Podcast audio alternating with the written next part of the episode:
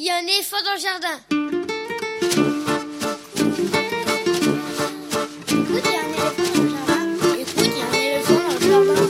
Hein Bonjour, bonjour à toutes et à tous. Véronique Soulet au micro pour l'actualité culturelle des enfants petits et grands en Île-de-France. Une émission pour tous les adultes qui n'ont pas oublié qu'ils ont d'abord été des enfants. Chaque semaine, écoute, il y a un éléphant dans le jardin vous fait découvrir artistes, créateurs, initiatives, médiations qui offrent aux enfants de quoi nourrir leur imagination et leur curiosité. En tout cas, ce qui nous semble original, réussi, intéressant, avec des reportages, des chroniques, des interviews, des lectures, concoctées par les chroniqueurs de cette émission et moi-même. Aujourd'hui, avec moi au fil de l'émission, par téléphone interposé, Quentin Le Guével pour sa chronique sur les jeux, Elsa Gounod pour sa chronique littéraire et Lionel Chenaille pour sa lecture. Et comme chaque semaine, nous déplorons intarissablement le maintien de la fermeture des lieux de culture, de cinéma et de spectacles vivants et attendons avec un certain piaffement leur réouverture pour vous présenter des créations pour le jeune public. Au programme de l'émission, une rediffusion aujourd'hui, à quelques jours du 8 mars, journée internationale de lutte pour les droits des femmes, je vous propose de nous intéresser à Lisette, Suzette, Fillette et autres journaux pour les petites filles du siècle passé. L'année dernière, Béatrice Guillet, chercheuse en anthropologie, est venue nous présenter la recherche qu'elle mène dans le cadre de sa thèse sur ces journaux qui ont accompagné des centaines de milliers de petites filles dans leur apprentissage de leur futur rôle social de mère et d'épouse. Rediffusion donc de cet entretien, ce sera dans quelques minutes. Puis Quentin Le Guével, le spécialiste jeu de cette émission recommande un jeu vidéo ou un jeu de société. Elsa Gounod, libraire à Paris, propose sa chronique Grand Livre pour petites personnes. Ce sera l'avant-dernière chronique de l'émission. Et pour terminer, Lionel Chenaille lit un extrait d'un roman de littérature générale sur le thème de l'enfance. Ce sera quelques minutes avant la fin de cette émission. Et puis des infos sur les livres et les disques qui viennent de paraître. Vous pouvez suivre l'actualité de l'émission sur les réseaux sociaux, Facebook, Instagram. Il y a un éléphant dans le jardin. Vous pouvez vous abonner à l'émission sur tous les agrégateurs de podcasts habituels, les gros comme les petits. Vous pouvez écouter l'émission également sur la plateforme Podcastix qui héberge le podcast de l'émission Podcastix plus écoute. Il y a un éléphant dans le jardin. On y trouve photos, liens internet, références des livres de l'émission. Et bien évidemment, l'émission est en rediffusion sur le site de la radio aligrefm.org. Écoute, il y a un éléphant dans le jardin, c'est l'émission qui ouvre des fenêtres sur l'actualité culturelle des enfants. Nous sommes ensemble pour une heure et des miettes, et pas seulement avec les fillettes. Écoute, il y a un éléphant dans le jardin. eh. Comme chaque semaine ou presque, on commence l'émission avec une nouveauté discographique pour les enfants.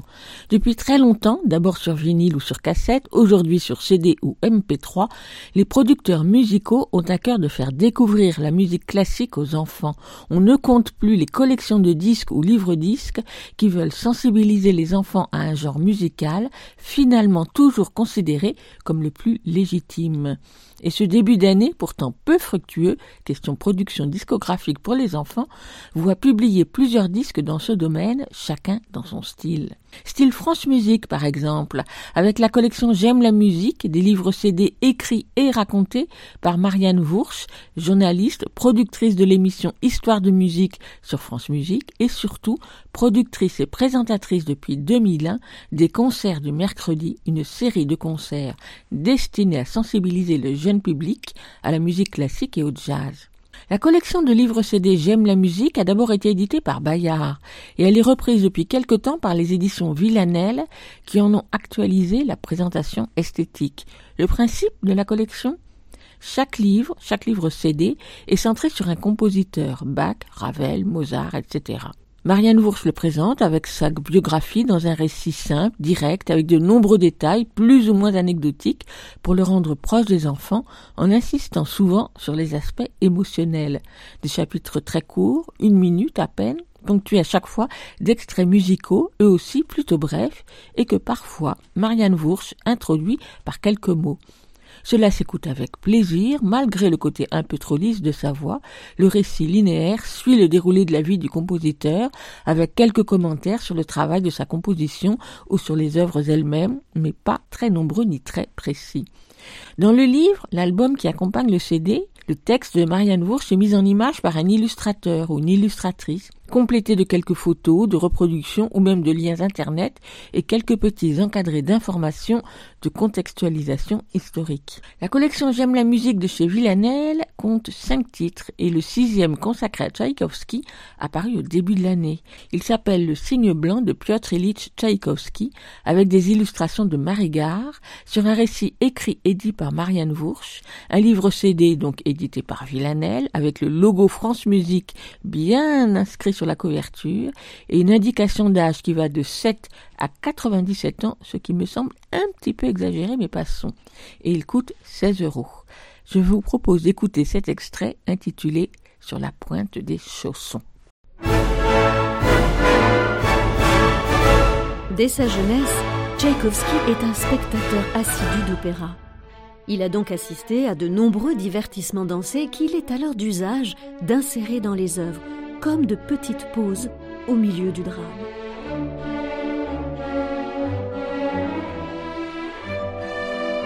Tchaïkovski s'exerce régulièrement à la danse classique qu'il affectionne particulièrement, de tout son être. Il est le seul compositeur à écrire de la musique à l'attention des danseurs avec son corps. Il est le premier compositeur de symphonie en Russie qui peut donner à la musique de ballet toute la grandeur de l'orchestre, mais aussi transmettre les émotions d'une histoire.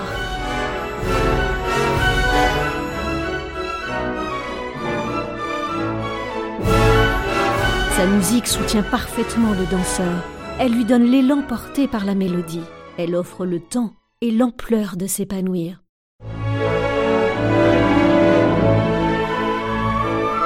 Succession de pliés et d'étirés, de tensions et de détente, Tchaïkovski la ressent et la traduit dans sa musique, comme si elle poussait gentiment les danseurs dans le creux du dos.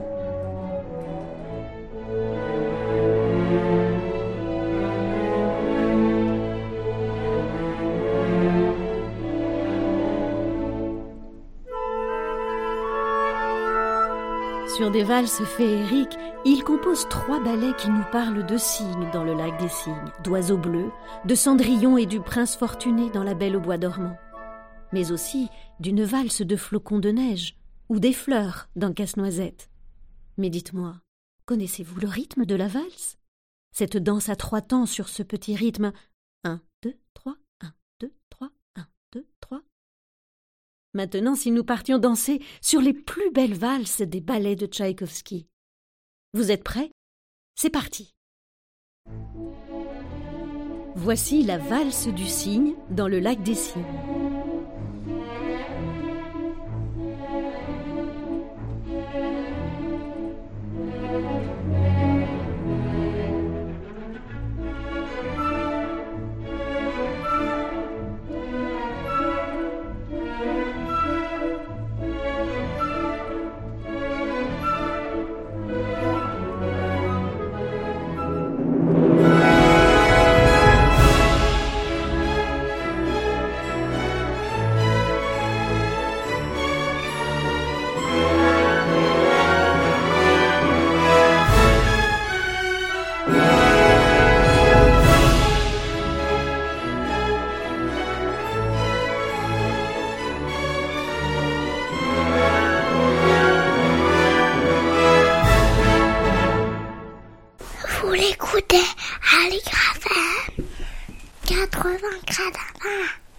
Début de l'année 2020, la revue des livres pour enfants, éditée par le Centre national de la littérature pour la jeunesse à la BNF, Bibliothèque nationale de France, publiait un article intitulé Le dur métier de fillette, illustré féminin, stéréotypes de genre et mixité, signé par Béatrice Guillet.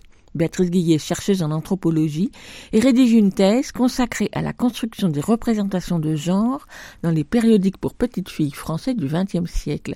Un article et un sujet passionnant qu'elle était venue présenter à ce micro en mars 2020. À l'approche de la journée internationale des droits des femmes, pour lesquelles le passé ne peut manquer de nous éclairer sur le chemin parcouru et celui qui reste à parcourir, je vous propose de réécouter cet entretien. Écoute.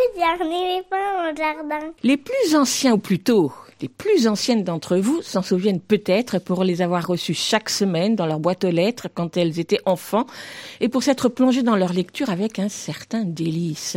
Lisette, la semaine de Suzette, Fillette ou encore Bernadette, des journaux pour petites filles parus tout au long des trois premiers quarts du XXe siècle et disparus autour des années 70 alors que la mixité prenait son essor à l'école et ailleurs. Une époque révolue donc.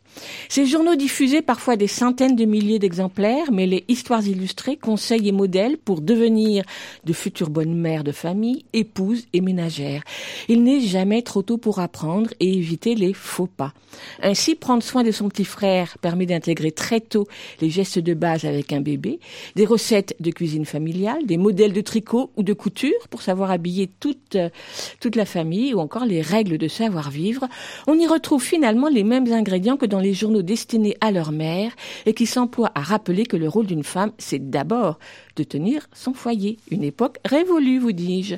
Parce que s'intéresser à ces journaux pour petites filles et à leur histoire, à leur contenu, à leur valeur, ne relève pas de la nostalgie, mais bien plutôt permet de voir comment les générations de femmes nées jusque fin des années 50 ont été modelées par une presse pas du tout innocente, l'article paru dans, le numéro de la revue des livres pour enfants au début du mois de janvier apporte un bel éclairage. L'article, intitulé Le dur métier de fillette, est d'autant plus intéressant que cette presse pour petites filles au XXe siècle a peu fait l'objet de recherches. Son auteur, Béatrice Guillet, en a fait le sujet de sa thèse en cours et elle a déjà bien débroussaillé la question. Nous sommes donc ravis de la recevoir ce matin pour évoquer l'histoire de cette presse enfantine destinée aux filles. Bonjour Béatrice. Bonjour Véronique. Alors vous êtes bien trop jeune pour avoir été abonnée à Lisette ou à la semaine de Suzette, mais est-ce que votre mère ou votre grand-mère l'ont été? Euh, non, ma mère lisait Nad euh, quand elle était petite. Donc Nad, c'est Bernadette. Oui, c'est Bernadette devenue Nad euh, dans les années 60. Et moi-même, j'ai eu l'occasion d'avoir quelques semaines de Suzette dans les mains quand j'étais petite. Ah oui. gré, oui, mon père les avait trouvées lors d'une brocante et j'en avais lu avec ma sœur et on avait passé des longues heures à lire ces journaux qui nous paraissaient effectivement d'un autre temps. Alors vous faites une thèse, mais j'ai pas dit en quoi elle était cette thèse. Dans quel domaine? Ah, C'est de l'anthropologie. Donc en anthropologie, on peut étudier la presse pour les enfants. Alors pourquoi vous avez choisi ce sujet des journaux pour les petites filles? Il faut savoir que à l'origine, euh, j'ai travaillé euh, beaucoup sur la question euh, des travaux manuels féminins. J'ai fait un premier mémoire sur la question des travaux d'aiguille le retour notamment des travaux d'aiguille lors d'Internet. Et par la suite, j'ai eu l'idée de m'intéresser euh, notamment aux tutoriels qu'on trouve sur YouTube, les tutoriels do it yourself, où des youtubeuses de 20-25 euh, ans proposent à un jeune public de réaliser des petites choses pour agrémenter leur intérieur notamment. Et tout naturellement, j'ai cherché l'historicité de ces phénomènes et j'ai eu l'idée de m'intéresser à la presse pour petites filles. Je vous ai dit, c'était quelque chose qui était présent dans mon imaginaire depuis que j'étais petite. Et ça n'avait fait l'objet de quasiment aucune recherche. Donc euh, la BNF m'a donné l'occasion d'accéder à son fonds exceptionnel. BNF, Bibliothèque nationale de oui. Et notamment au sein du CNLJ, donc le Centre national de la littérature pour la jeunesse. Et euh, c'est ainsi que je me suis lancée dans l'aventure il y a bientôt deux ans. Alors vous savez pourquoi ils sont fait aussi peu l'objet d'études, ces journaux? Pourquoi ils n'ont pas intéressé les chercheurs? Parce que ce sont des journaux pour petites filles? Il faut savoir qu'en France, euh, les études sur la presse déjà ont été beaucoup moins fournies qu'elles l'ont été dans le monde anglo-saxon, notamment où les cultural studies se sont beaucoup intéressés à la presse, notamment. En France, ça a été moins le cas. Et effectivement, c'est peut-être plus intéressé à la presse quotidienne, à la presse régionale, à la presse d'actualité ou aux journaux pour euh, dits mixtes, ou, mais plutôt lus par des garçons, euh, notamment autour de la bande dessinée. Et c'est vrai qu'on retrouve un peu toujours dans ce domaine une certaine réticence à s'intéresser à des objets euh, plutôt méprisé ou en tout cas jugé indigne d'intérêt parce que destiné aux femmes ou aux enfants et là double peine aux petites filles. Eh, double peine, comme vous dites. Alors donc j'ai cité les titres sur lesquels vous avez travaillé, mais peut-être qu'il y en a eu d'autres. Donc je disais Lisette. La semaine de Suzette, Fillette, Bernadette, qui est donc devenue Nad. Vous en avez lu combien de tous ces journaux? Des milliers, parce que ne serait-ce que des milliers. bah, euh, Lisette, c'est déjà 2500 euh, numéros en tout sur l'ensemble de la période. Parce qu'on parle de journaux, Lisette par exemple, qui est paru de 1921 à 1974, avec seulement 4 ans d'interruption pendant la Seconde Guerre mondiale, paru chaque semaine. On est face à des corpus énormes. Donc des fois, j'en ai échantillonné. Il y a des années que j'ai lu entièrement.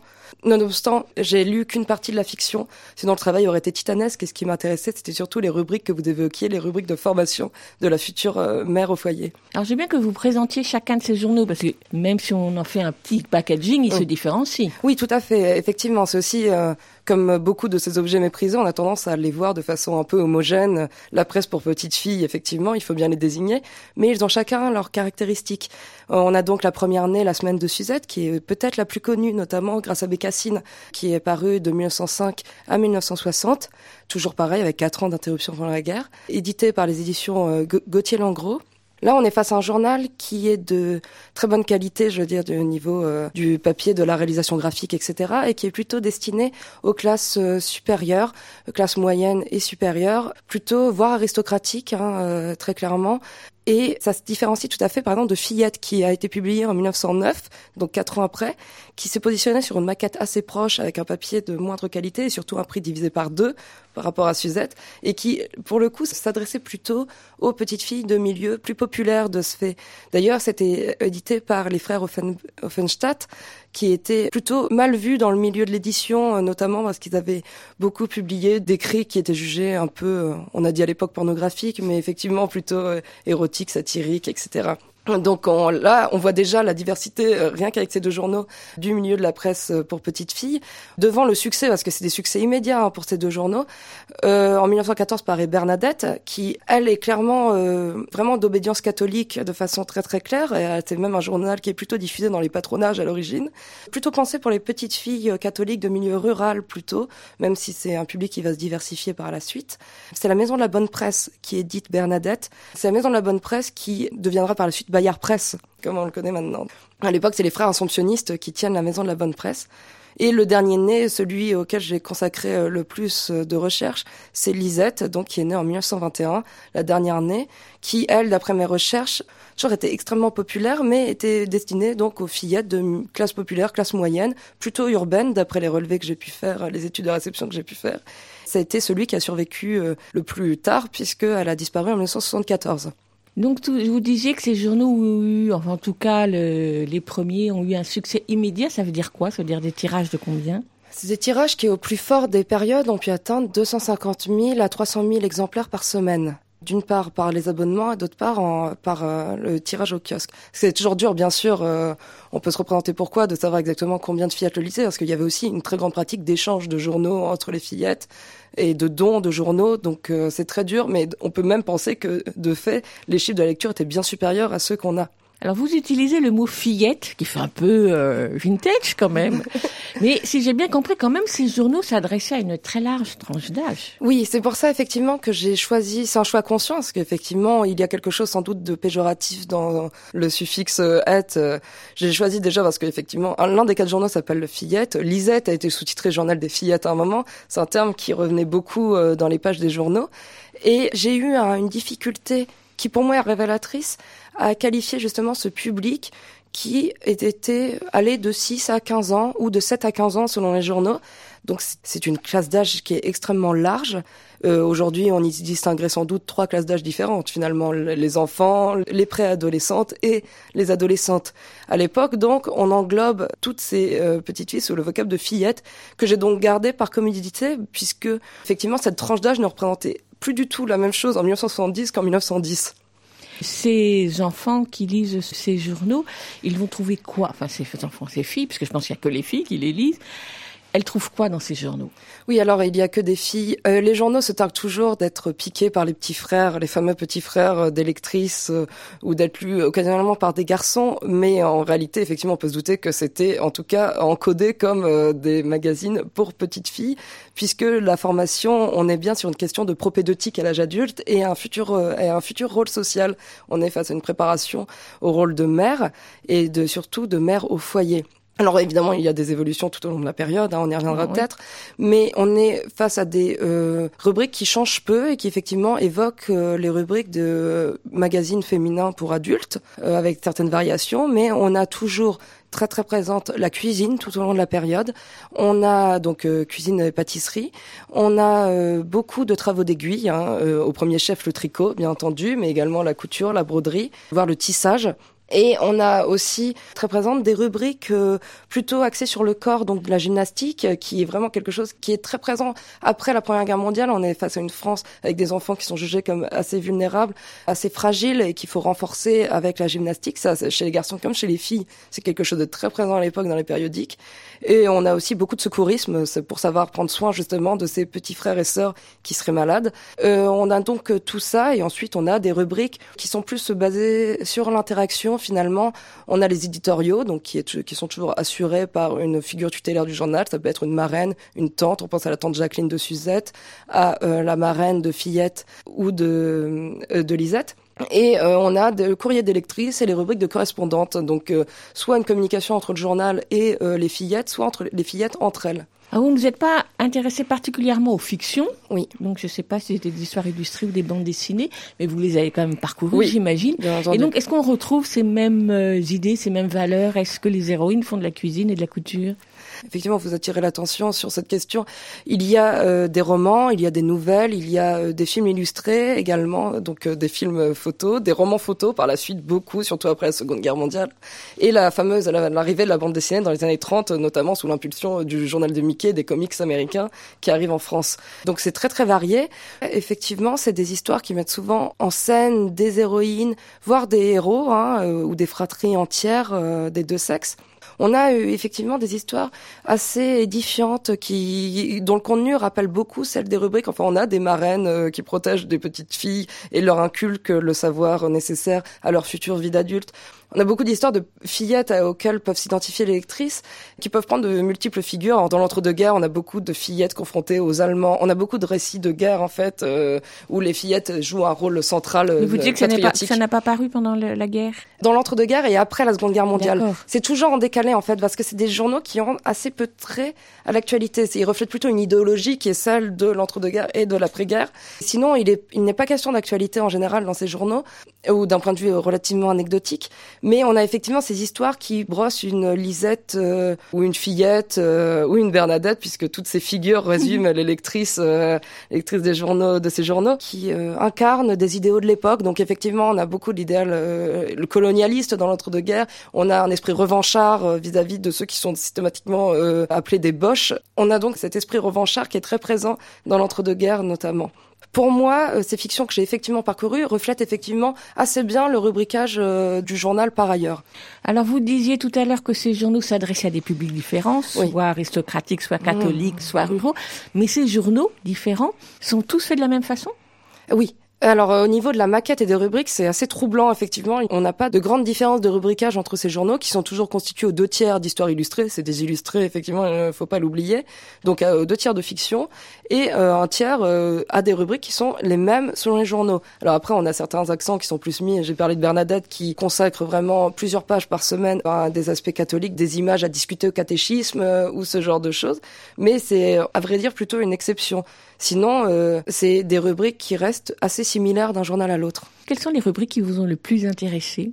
Est-ce que c'est le courrier du cœur, par exemple? Enfin, ou le courrier des lectrices, ah, ça courrier pas le courrier Attention. Je me trompe.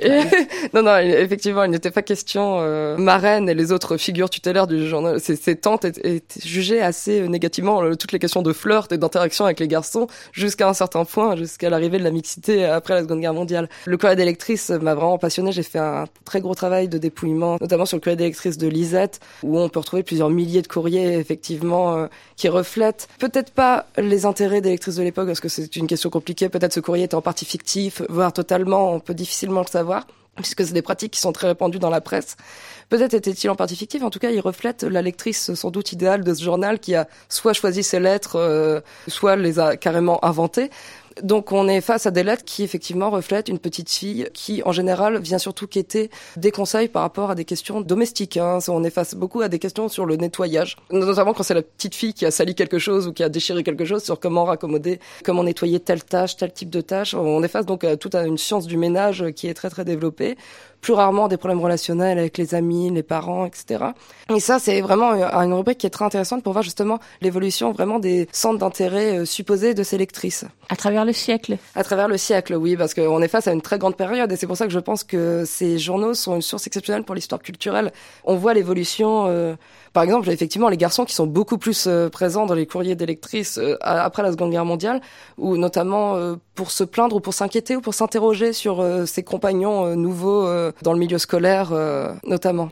Et hormis cette rubrique donc de courrier des jeunes lectrices, il y a des rubriques qui sont qui vous ont étonné peut-être pas étonné, à intrigué. C'est, par exemple, il y a une rubrique qui est particulièrement riche que j'évoquais, c'est celle euh, consacrée aux travaux d'aiguille chaque semaine, qui est vraiment une rubrique qui est récurrente dans tous les journaux jusqu'à la fin de la période. Je la trouve très intéressante. Elle est déjà, elle montre déjà qu'une petite fille était, on attendait d'une petite fille effectivement qu'elle puisse réaliser son propre trousseau, des cadeaux euh, pour ses parents, le trousseau de sa poupée, le trousseau de son ou euh, un, ensemble de vêtements pour son petit frère. Ça met en exergue le rôle féminin effectivement qu'on attendait d'elle à l'époque.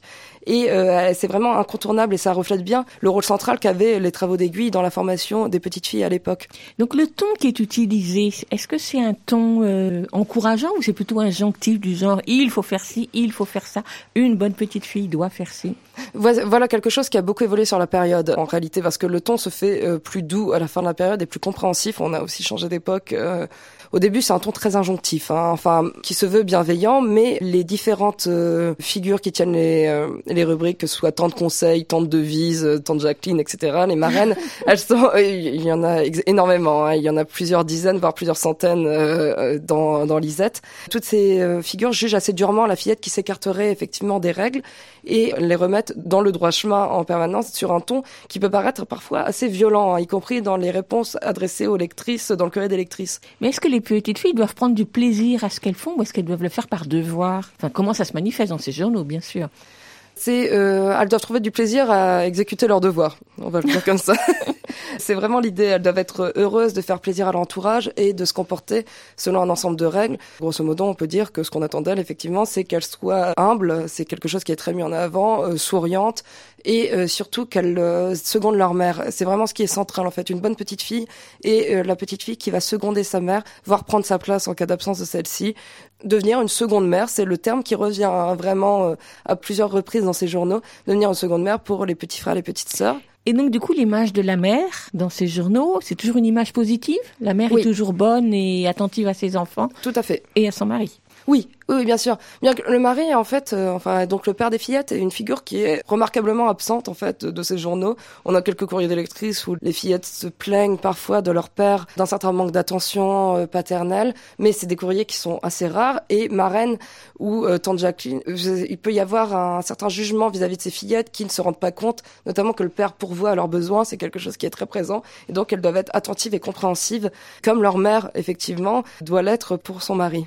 Et il y a toujours un petit frère. Il y a toujours un petit frère, c'est vraiment une figure centrale. Euh, c'est un peu le pendant à la poupée qui est quelque chose de très très présent. Euh, tous les journaux offrent une poupée comme prime d'abonnement. Ensuite, on peut l'acheter, on peut constituer le trousseau de la poupée, etc. Comme figure euh, vivante de la poupée, on a donc le petit frère qui dont il faut s'occuper à tout prix et pour lequel il faut confectionner des vêtements, qu'il faut savoir soigner, dont il faut savoir s'occuper. Et puis il va y avoir donc une deuxième période, après cette période de l'entre-deux-guerres et le juste après-guerre, où la mixité va arriver.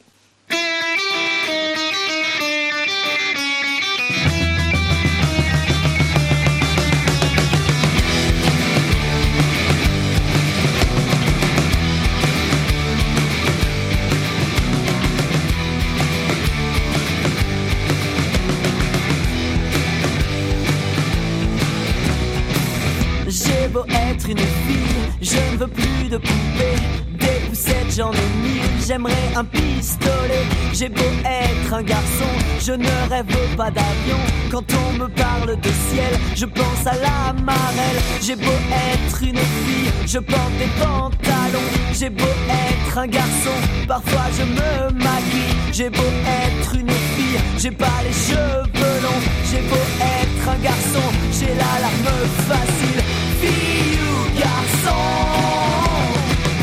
Je n'ai pas choisi mon prénom. Garçon ou fille Peu importe à quoi je joue pourvu que l'on me laisse tranquille.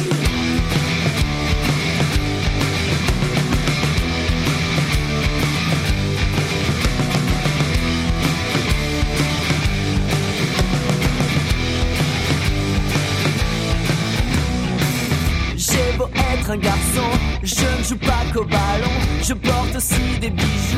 Qui t'a passé pour un fou J'ai beau être une fille, je n'aime pas que ce qui brille. Pas besoin d'avoir des couettes pour paraître coquette. J'ai beau être un garçon, là-dedans je trouve ça bon. J'ai beau être une fille, je ne suis pas fragile. J'ai beau être un garçon, je m'appelle Camille. J'ai beau être une fille, je m'appelle Louison. Fille garçon,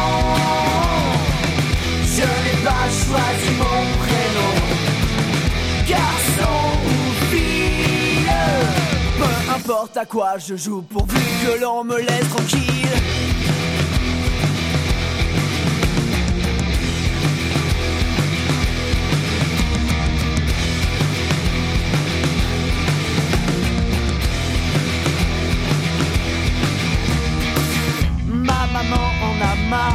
Nettoyer la dinette. Elle veut mettre le bazar, elle veut aussi faire la fête. Mon papa n'aime pas fumer de cigarettes, même celle au chocolat, il préfère la violette. Ma maman à moi, elle rêve d'aventure, elle aimerait que papa lui prête ses voitures.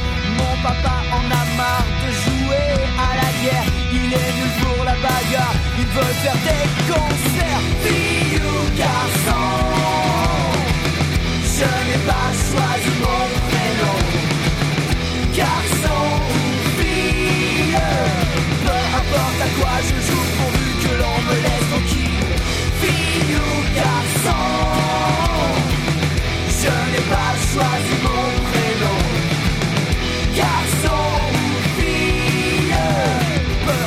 À quoi je joue pourvu que l'on me laisse tranquille. Pour rester en forme, écoutez Aligre FM. Ce matin, en compagnie de Béatrice Guillet, chercheuse en anthropologie et qui s'intéresse aux journaux pour les petites filles parus jusqu'en 1970-75, lisons, lisons. Lisette, Suzette, Fillette euh, et Bernadette, des périodiques dans lesquels les petites filles apprenaient à devenir mères. On disait, avant la chanson des New Kids, filles ou garçons, que les petits frères étaient très présents, mais comme de futurs bébés des petites filles, on va dire. Est-ce que les grands frères étaient présents? Non, finalement, les grands frères sont assez peu présents, sans doute parce qu'ils ne sont pas euh, suffisamment... ils ne sont pas utiles en fait dans cette rhétorique, dans cette narration du rôle de la future mère. Enfin, on n'a pas d'équivalent effectivement. Ils, n'ont pas d'équivalent dans la vie adulte de la petite fille. Après guerre, on en parle un peu plus après la Seconde Guerre mondiale, puisque effectivement il y a les questions de mixité qui vont arriver et les camarades de classe un peu chamailleurs sont souvent mis en parallèle avec les grands frères euh, qui embêtent leurs petites sœurs. Alors l'arrivée de cette mixité, justement, ça bouleverse complètement cette presse?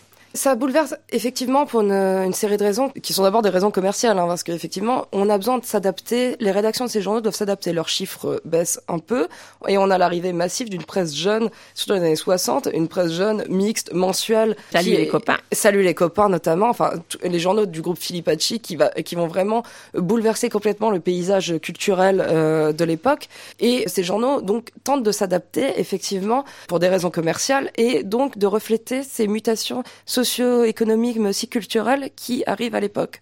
Par exemple. On a une partie des journaux qui, par exemple, vont s'intéresser beaucoup à tout ce qui est autour du vedettariat, qui est vraiment un des grands, effectivement, un des grands ressorts de la culture jeune, de cette culture jeune émergente dans les années 60. On va avoir beaucoup de rubriques destinées aux petites filles, mais qui vont porter sur les stars, euh, beaucoup. Donc les stars de la chanson, bien sûr, les stars yéyé, énormément, mais pas seulement, en fait, sur les personnalités en général. Par exemple, Fillette euh, a une certaine fascination pour la famille royale d'Angleterre, par exemple, où c'est très très présent. On a même une rubrique graphologique qui arrive, où une graphologue étudie la signature des membres de la famille royale anglaise pour euh, voir leur compatibilité, la compatibilité des couples notamment. Euh, donc euh, on a vraiment toute une culture de la vedette et du vedettariat, euh, une culture fan en fait, hein, qui se développe beaucoup dans les journaux justement pour s'adapter. Mais dans tous les journaux, même ceux qui s'adressent euh, à des gens un peu plus huppés, on va Euh, dire. non, euh, non, très clairement, c'est vraiment quelque chose qu'on retrouve. Fillette est la première à se positionner là-dessus. Hein. Fillette est très très moderne en fait parmi ces journaux. C'est la première à euh, beaucoup mettre de romans photos, euh, à beaucoup mettre de photos d'artistes, de vedettes, etc. C'est très clairement un journal plutôt pour les classes populaires. Suzette, la question se pose j'allais dire plus puisque euh, la semaine de Sudette a renoncé très vite effectivement à se positionner sur ces nouveaux créneaux en fait dont elle est peu familière euh, donc euh, la semaine de Sudette disparaît en 1960 Après, on a euh, par exemple Bernadette qui devient Nad pour ce tentative de modernisation, effectivement, au gré d'une fusion aussi avec Lisette hein, en 64. Donc on a une, une fusion des deux journaux, c'est la même rédaction, c'est le même journal, sauf que là où Lisette justement parle un peu plus des vedettes, euh, a plus de rubriques euh, de clubs un peu entre lectrices, etc., de courrier des Bernadette garde des pages catéchisme. Alors j'imagine, euh, et pour l'avoir lu dans votre article, que ces figures tutélaires, que sont ces marraines, qui donnent donc des injonctions euh, sur la façon de grandir, euh, disparaissent peu à peu. Oui, elles, elles sont davantage mises en retrait, effectivement. Ce n'est plus le même type de figure en fait. Euh, avant guerre, on était beaucoup sur une transmission qui relevait déjà de l'entre-soi féminin. hein, vous avez dû le remarquer. Effectivement, j'ai évoqué les nombreuses tantes. hein, c'est un modèle qui est plutôt familial et qui prend toujours des ascendantes euh, comme référence, hein, les plus présentes. Tante Yvonne, tante Conseil, tante Devise. C'est des tantes effectivement. Euh, on a les fameuses marraines, on a quelques grands-mères. Et euh, après guerre, ces figures sont en net recul. On a une, une arrivée de nouvelles figures plus dynamiques, euh, des figures de pères, PIRS, comme Annelise dans Lisette, par exemple, qui va prendre beaucoup de place. Donc des pères qui sont euh, parfois, souvent même, des jeunes filles qui viennent donner Agnès aussi euh, après, par la suite, dans Lisette et Nad, qui vont donner des conseils euh, beauté, des conseils d'hygiène, etc. Qui vont animer des clubs dans Lisette, des clubs de lectrices. Mais on a aussi des pères garçons qui vont arriver pour tenir des rubriques eux aussi. Et qui sont pas forcément tendres. Non, ils ne sont pas forcément tendres. Il faut savoir que ces journaux reprennent tout à fait la rhétorique des institutions de l'époque à propos de la mixité. Ils se positionnent vraiment comme chantres de la mixité scolaire, notamment, notamment pour des raisons qu'on peut imaginer stratégiques, commerciales, effectivement, de redorer leur image, euh, qui est effectivement une image de journaux un peu réactionnaires. Donc, euh, ils se positionnent là-dessus. Et Marraine est la première, elle, qui hurlait euh, sur ses lectrices, qui parlait de flirter avec des garçons, a finalement exalté la camaraderie à partir des années 60. D'ailleurs, la rubrique des correspondantes qui, en 61, était encore fermée aux garçons à la fin des années 60. Au contraire, on encourage les garçons à y participer. Et chaque semaine, on a un garçon dans le courrier des lectrices, au moins. Donc, il n'est plus vraiment un courrier des lectrices. Parallèlement, donc, on a donc ce discours très positif sur la mixité scolaire, mais par contre, les garçons qui tiennent des rubriques sont extrêmement agressifs, ce qui peut paraître assez étrange, mais on illustre beaucoup euh, les débats autour de la mixité, donc sur les différences, les, euh, les différences de compétences, de valeurs entre garçons et filles, sont mises en scène finalement dans le journal à travers ces rubriques. Qui sont les lectrices de ces journaux? J'imagine que elles ont évolué au cours du siècle. Alors disons sur la dernière période, qui sont les lectrices justement qui lisent ces journaux où la mixité est enfin présente? Déjà, c'est un public qui n'a pas, pour le définir par le négatif, qui n'est pas parti vers les journaux justement pour euh, plus âgés. Parce qu'il faut savoir, déjà, c'est une tendance de la presse féminine en général qui est de lire le journal de la classe d'âge au-dessus, hein, beaucoup. Donc là, on a beaucoup de fillettes qui peuvent déjà se diriger, même dès 65, vers 15 ans, euh, qui est un journal pour les plus âgés, comme son nom l'indique euh, très clairement.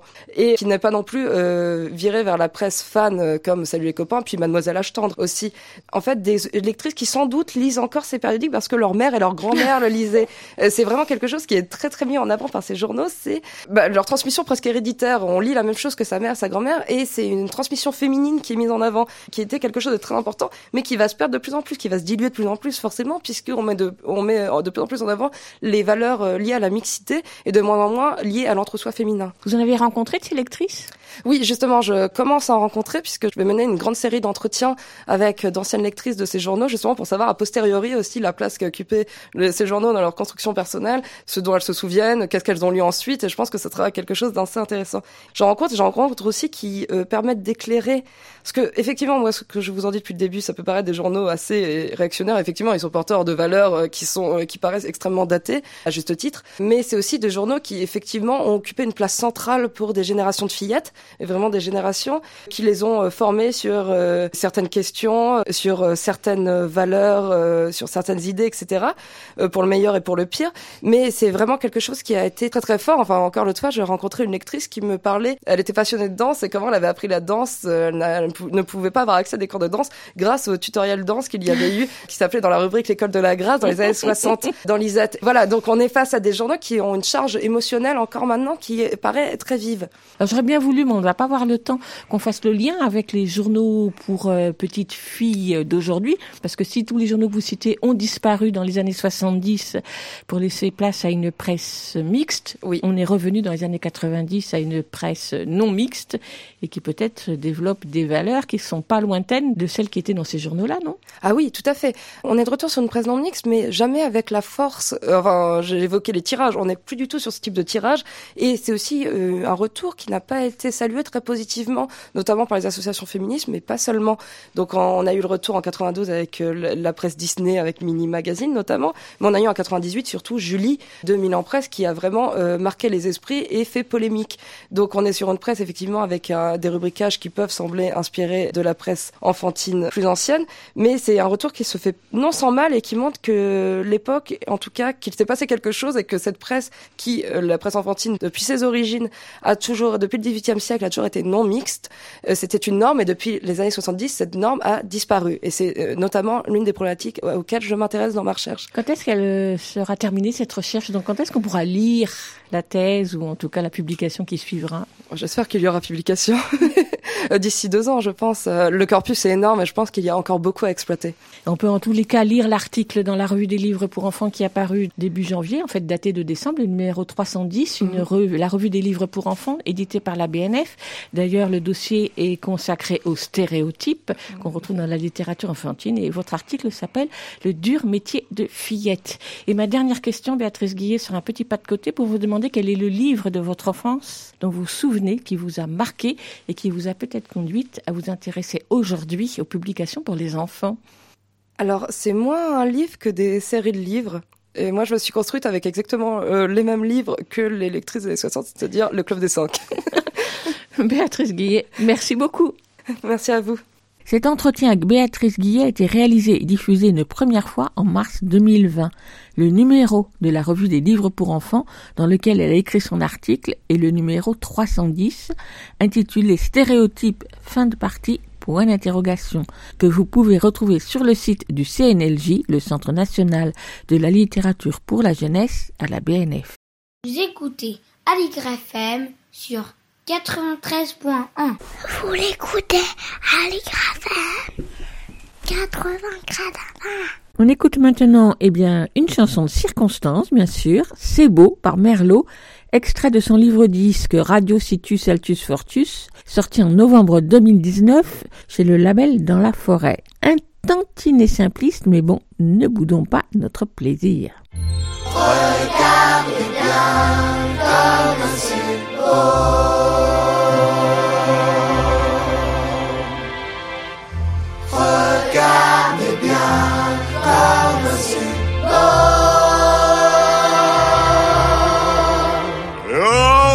comme ça, c'est la vie. Je suis un joueur de rugby. Non, je n'ai pas choisi, j'ai fait comme mon papa. Il a fait comme son papa. Mais j'aime pas la violence. Le truc qui me plaît, le truc qui me branche, c'est la danse de ballet. Eh mais la danse, c'est pas pour les garçons. Oh c'est beau, c'est beau, c'est tellement beau. On dirait que c'est facile. Faire des trucs comme ça. Ça me plairait, je crois. Oui mais voilà. Je suis un garçon, le problème c'est qu'on M'a dit la danse c'est pour les filles. C'est pas de peau C'est pas de peau. Ah oui, ça c'est sûr, hein. La danse, c'est pas pour les garçons. Je voudrais faire des trucs un peu comme ça, avec les pieds, avec les bras, marcher avec élégance. Sur la piste de danse. Danse. Oh, ce serait beau, oui, mais voilà, y a les garçons et les filles, chacun de son côté. Ah, c'est sûr, les garçons et les filles, c'est pas pareil.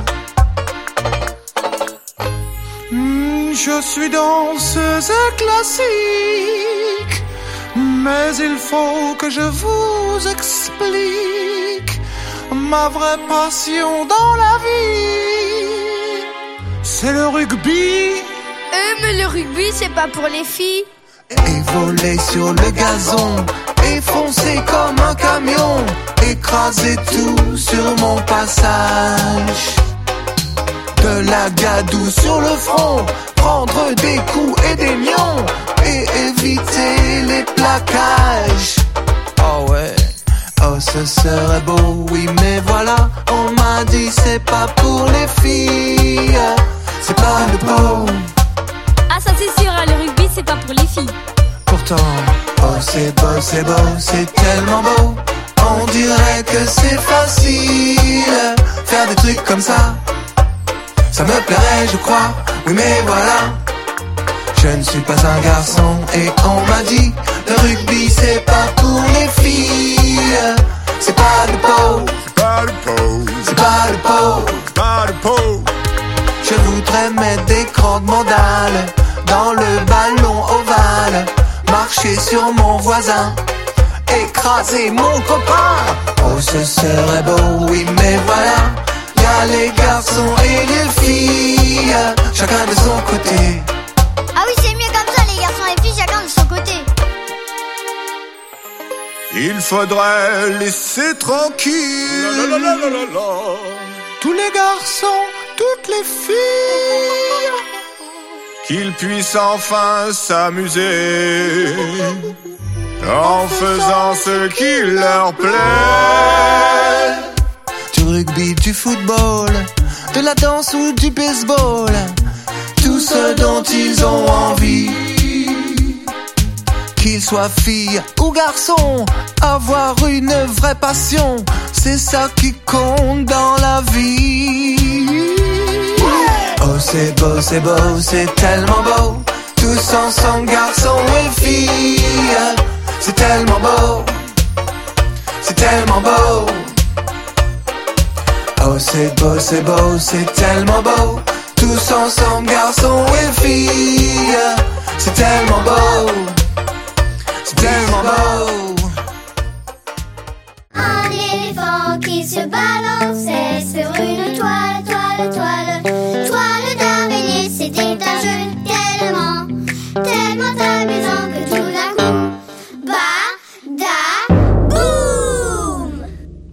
Un éléphant dans les pages, c'est notre chronique autour des livres pour enfants dans lesquels un éléphant s'est glissé quelque part, dans un coin de l'image ou au détour d'une phrase, ou bien prenant majestueusement la pause. Et comme ils sont nombreux, nous choisissons ceux qui nous ont particulièrement plu. Dans son premier album pour les enfants, La Révolte, paru récemment aux éditions de la Joie de lire, Eduarda Lima, illustratrice et designer portugaise, aborde un sujet maintes fois décliné dans les livres pour les enfants ces dernières années, à savoir la pollution et les risques encourus pour la planète. Mais son grand mérite est de l'avoir fait avec finesse et légèreté, sans assener de morale ou d'injonction culpabilisante, comme c'est si souvent le cas, que les livres s'adressent aux plus jeunes ou aux ados. La révolte, dont le texte prend l'allure d'une poésie aux phrases simples et courtes, commence donc par cette courte phrase. Tout a commencé quand un oiseau a arrêté de chanter. Du suspense en prévision donc. Et va suivre au fil des pages le passage en revue des animaux, oiseaux, chats, chiens, vaches, etc. et même l'éléphant du cirque, qui tous, l'un après l'autre, arrêtent leur activité d'animal et ne répondent plus aux humains. On n'entendait plus le bourdonnement des insectes, ni le gloussement des poules. Dans la jungle, proies et prédateurs restaient cachés aux aguets. Au cirque, les éléphants ne faisaient plus le poirier, etc., etc. On aurait dit que les animaux avaient conclu un pacte, est-il écrit. Mais contre quoi ce pacte?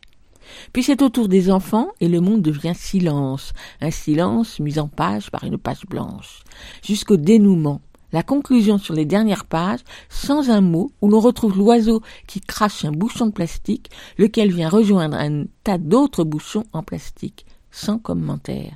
Les illustrations de cette fable écologique sont superbes, joyeuses, réalisées en aplats de couleurs, trois, bleu vif, bleu turquoise et rouge rosé, qui viennent se mêler ou se superposer pour devenir plus foncés, ce qui leur donne un certain chic. Elle s'étale sur les fonds blancs de la page ou de la double page, dans une grande variété de cadrages, de profondeur de champ et d'atmosphère. Le blanc de la page joue un rôle essentiel dans la dynamique du récit. Sans oublier la fabrication du livre, avec ses pages et sa couverture toute douce sous les doigts. C'est donc La Révolte, écrit et illustré par Eduarda Lima, traduit du portugais par Dominique Nedelec, publié à la joie de lire en février au prix de 15 euros, à lire avec les enfants dès 4 ou 5 ans. Écoute, il y a un éléphant dans le jardin, eh.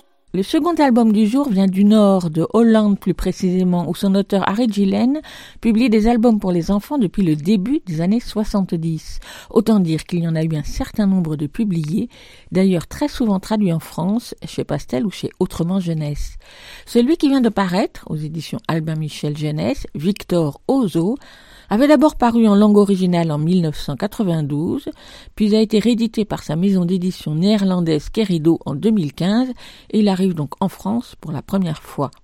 Dans ses albums, créés souvent avec son épouse, Dross, Harry Gillen s'est raconté des histoires à hauteur de jeunes enfants pour mettre en scène leurs préoccupations dans des récits alertes, racontés ici sous forme de randonnée où se répètent les mêmes phrases, les mêmes formules comme autant de refrains. Des images épurées, peintes je pense avec de multiples encres de couleurs, ce qui leur donne de la transparence et de la légèreté, cernées de noir, centrées sur les personnages sans détails inutiles, voilà de quoi les rendre très lisibles pour les jeunes enfants. Victor, c'est ce petit garçon qui se rend au zoo avec son cerf-volant, sa plus belle bille, une catapulte, une vraie, est-il précisé, et son tricycle. Il va d'abord voir l'éléphant, puis le cerf et enfin le crocodile, avec lesquels à chaque fois se répète la même discussion, je te donne ci contre ça. L'éléphant voudrait le tricycle et l'échange contre sa trompe, le cerf veut le cerf-volant contre ses bois, et le crocodile veut le catapulte. Victor est alors métamorphosé en un drôle de monstre, mais parce qu'il n'a pas troqué sa plus belle bille, il peut affirmer à sa mère qu'il est et reste toujours Victor, malgré son apparence pouvoir affirmer son identité, voilà bien une étape essentielle du développement de l'enfant. Je ne sais pas comment se dit catapulte en néerlandais et si c'est un mot courant et facile à prononcer, mais je trouve qu'en français, ce mot plutôt inusité prend beaucoup de saveur. Un de ces mots compliqués qu'on a plaisir, que les jeunes enfants ont plaisir à essayer de prononcer sans se tromper. La traductrice aurait pu tout simplement le traduire par lance-pierre, mais cela aurait eu beaucoup moins de charme. Alors bravo à Emmanuelle Sandron, traductrice experte du néerlandais, en particulier de livres pour les enfants, pour avoir su choisir des mots qui rendent cet album encore plus savoureux. Victor Ozo, écrit et illustré par Harry Gillen, traduit du néerlandais par Emmanuel Sandron, publié chez Albin Michel en février au prix de 13 euros, a proposé aux enfants des 2 ou 3 ans. Et avant d'écouter Quentin pour sa chronique sur les jeux, je vous propose d'entendre le groupe de jazz au job évoquer les éléphants à leur manière dans Jazzo Subi Jazz, non c'est très mal dit, dans Jazzu Sobi Jazz, un livre disque paru au label dans la forêt en 2018.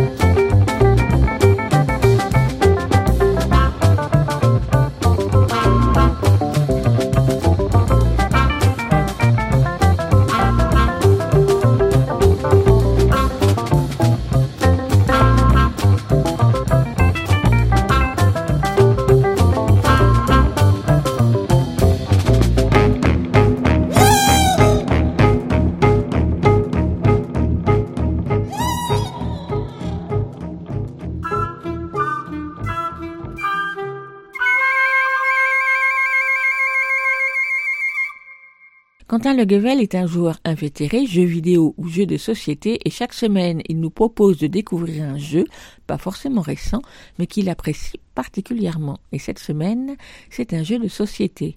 On l'écoute.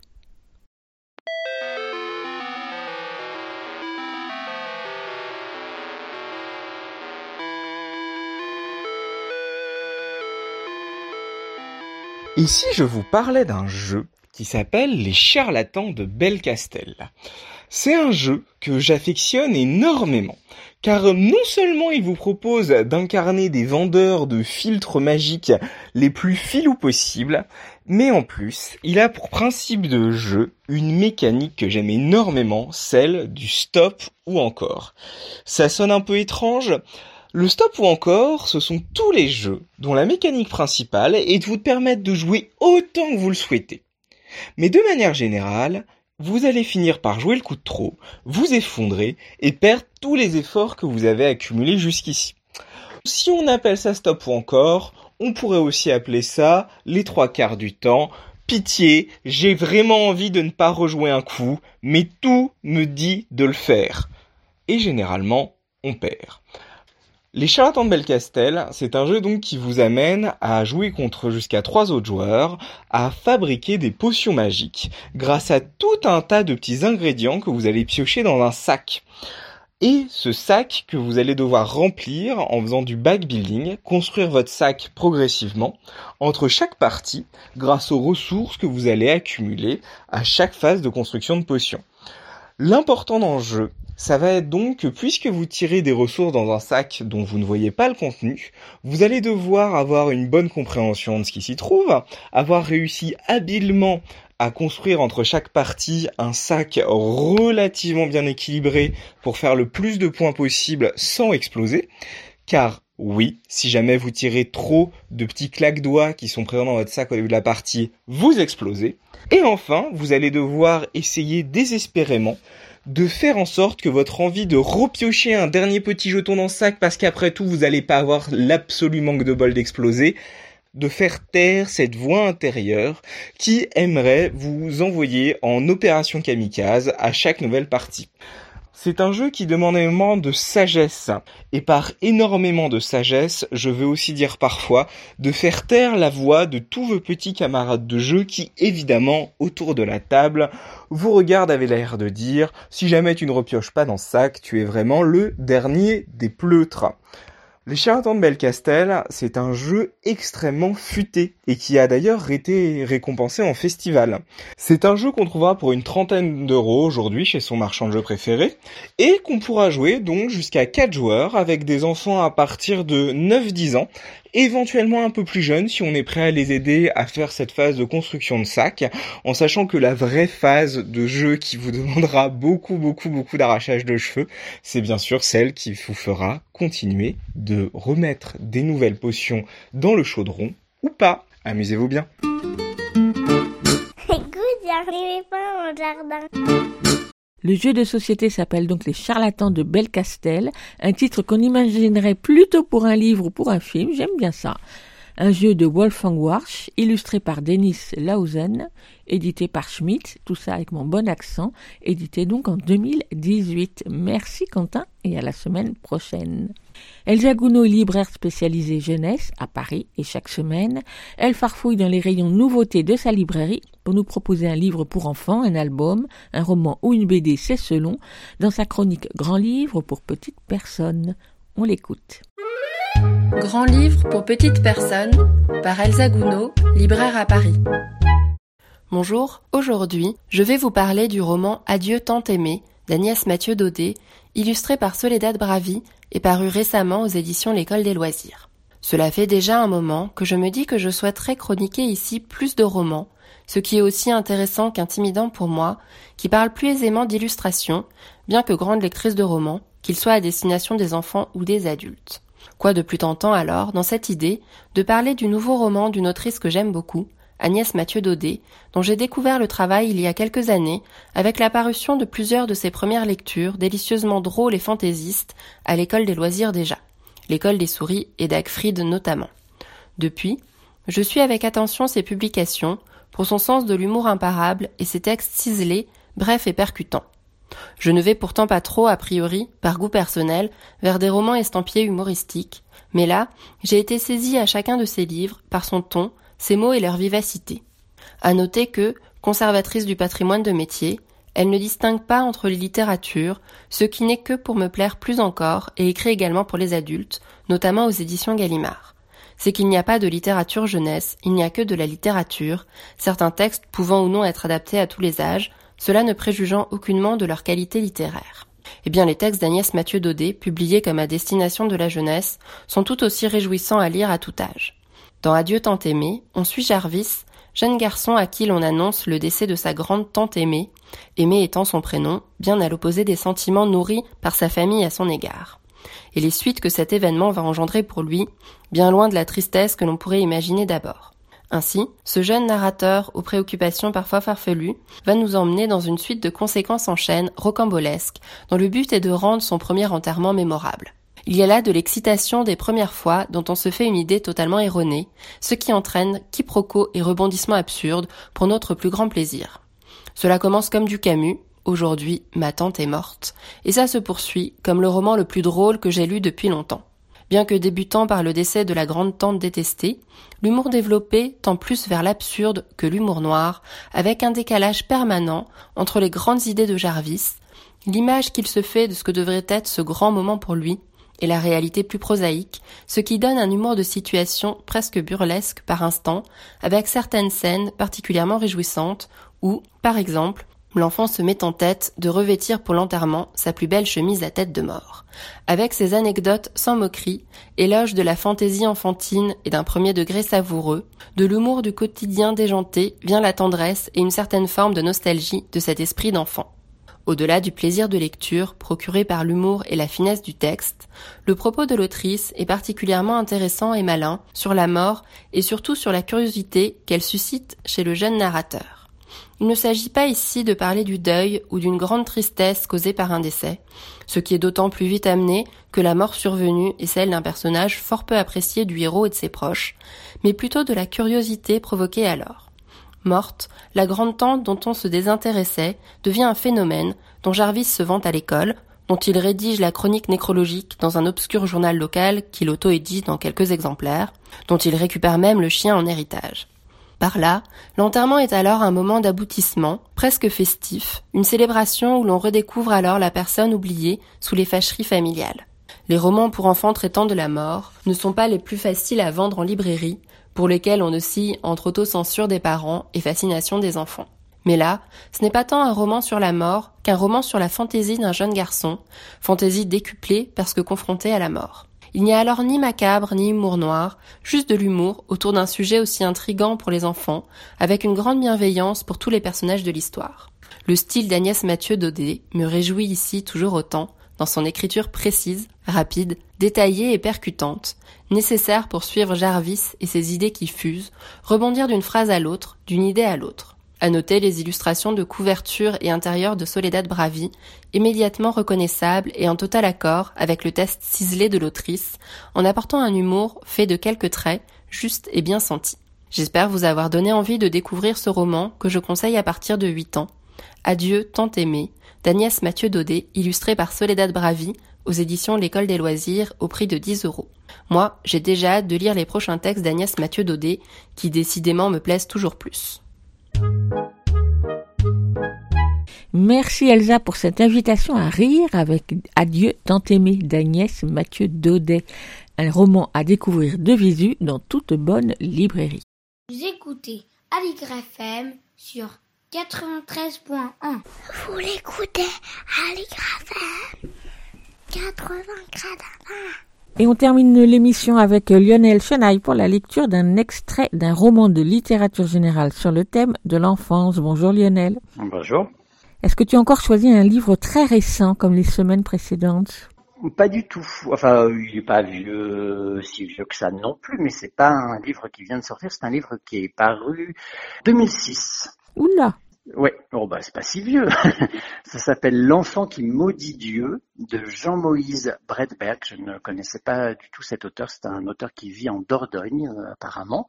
Ça raconte euh, l'histoire d'un enfant qui observe sa drôle de famille. Le grand-père qui est protestant a tendance orgueilleuse, la mère protestante aussi a tendance hystérique et le père juif polonais. Et chacun dans ce livre à sa façon cherche une preuve de l'existence de Dieu ou une raison de ne pas y croire. Ça s'appelle donc L'enfant qui maudit Dieu de Jean-Moïse Bredberg. Donc c'est au début du livre, c'est pas le premier chapitre, ce sont des chapitres très courts à chaque fois. C'est pas le tout tout premier, mais je crois que c'est le deuxième. Enfin, en tout cas, c'est au début du livre. On t'écoute.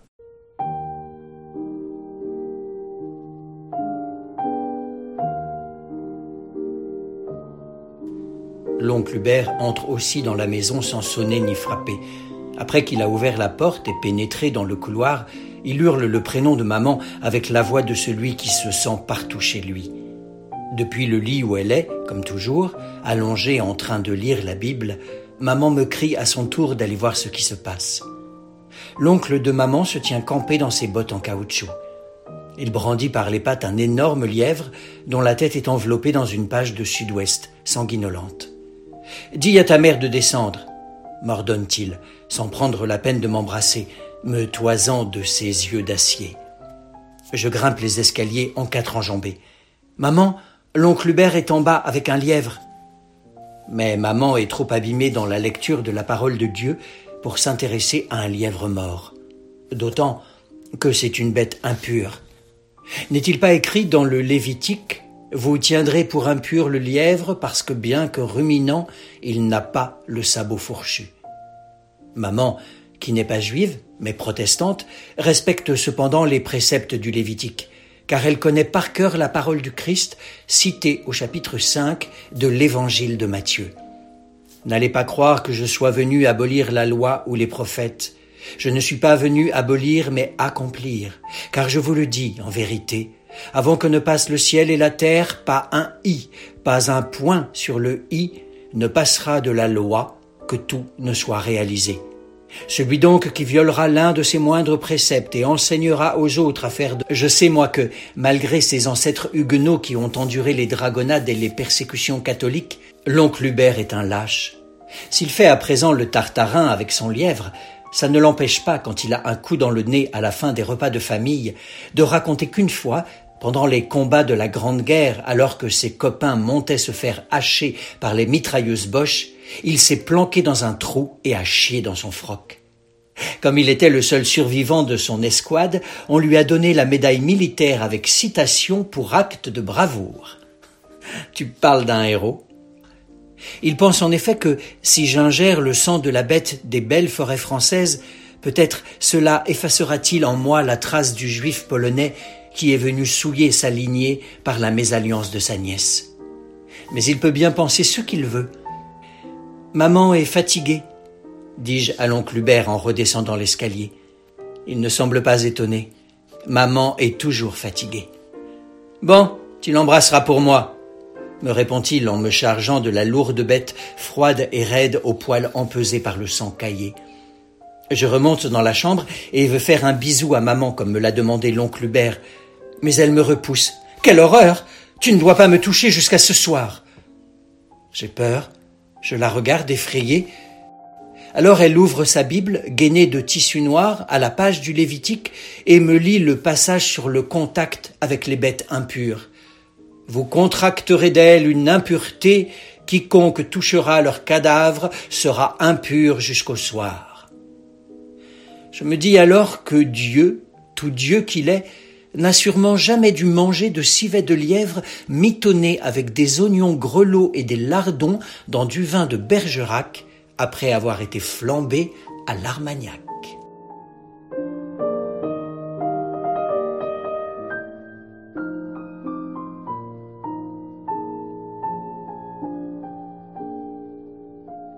Merci Lionel. Est-ce que tu peux nous rappeler le titre du roman? Ça s'appelle L'enfant qui maudit Dieu de Jean-Moïse Bredberg et c'est paru en 2006 aux éditions Fayard. Merci, à la semaine prochaine. À la semaine prochaine. Écoute, il y a un éléphant dans le jardin, c'est fini pour aujourd'hui. Nous vous donnons rendez-vous la semaine prochaine, même jour, même heure, même fréquence. En attendant, vous pouvez réécouter cette émission ou les précédentes sur votre agrégateur habituel de podcast ou bien sur Podcastix qui héberge le podcast. En vous abonnant sur la page de Podcastix, vous recevrez chaque semaine dans votre boîte mail le programme de l'émission avec toutes les références des livres et des disques dont nous avons parlé aujourd'hui. Podcastix plus écoute, il y a un éléphant dans le jardin et vous arriverez sur la bonne page. Et bien sûr, les émissions sont aussi en écoute sur le site de la radio aligrefm.org. À la semaine prochaine. À plus. À la prochaine. À plus. À la prochaine. Plus. À la prochaine. À plus. À la prochaine.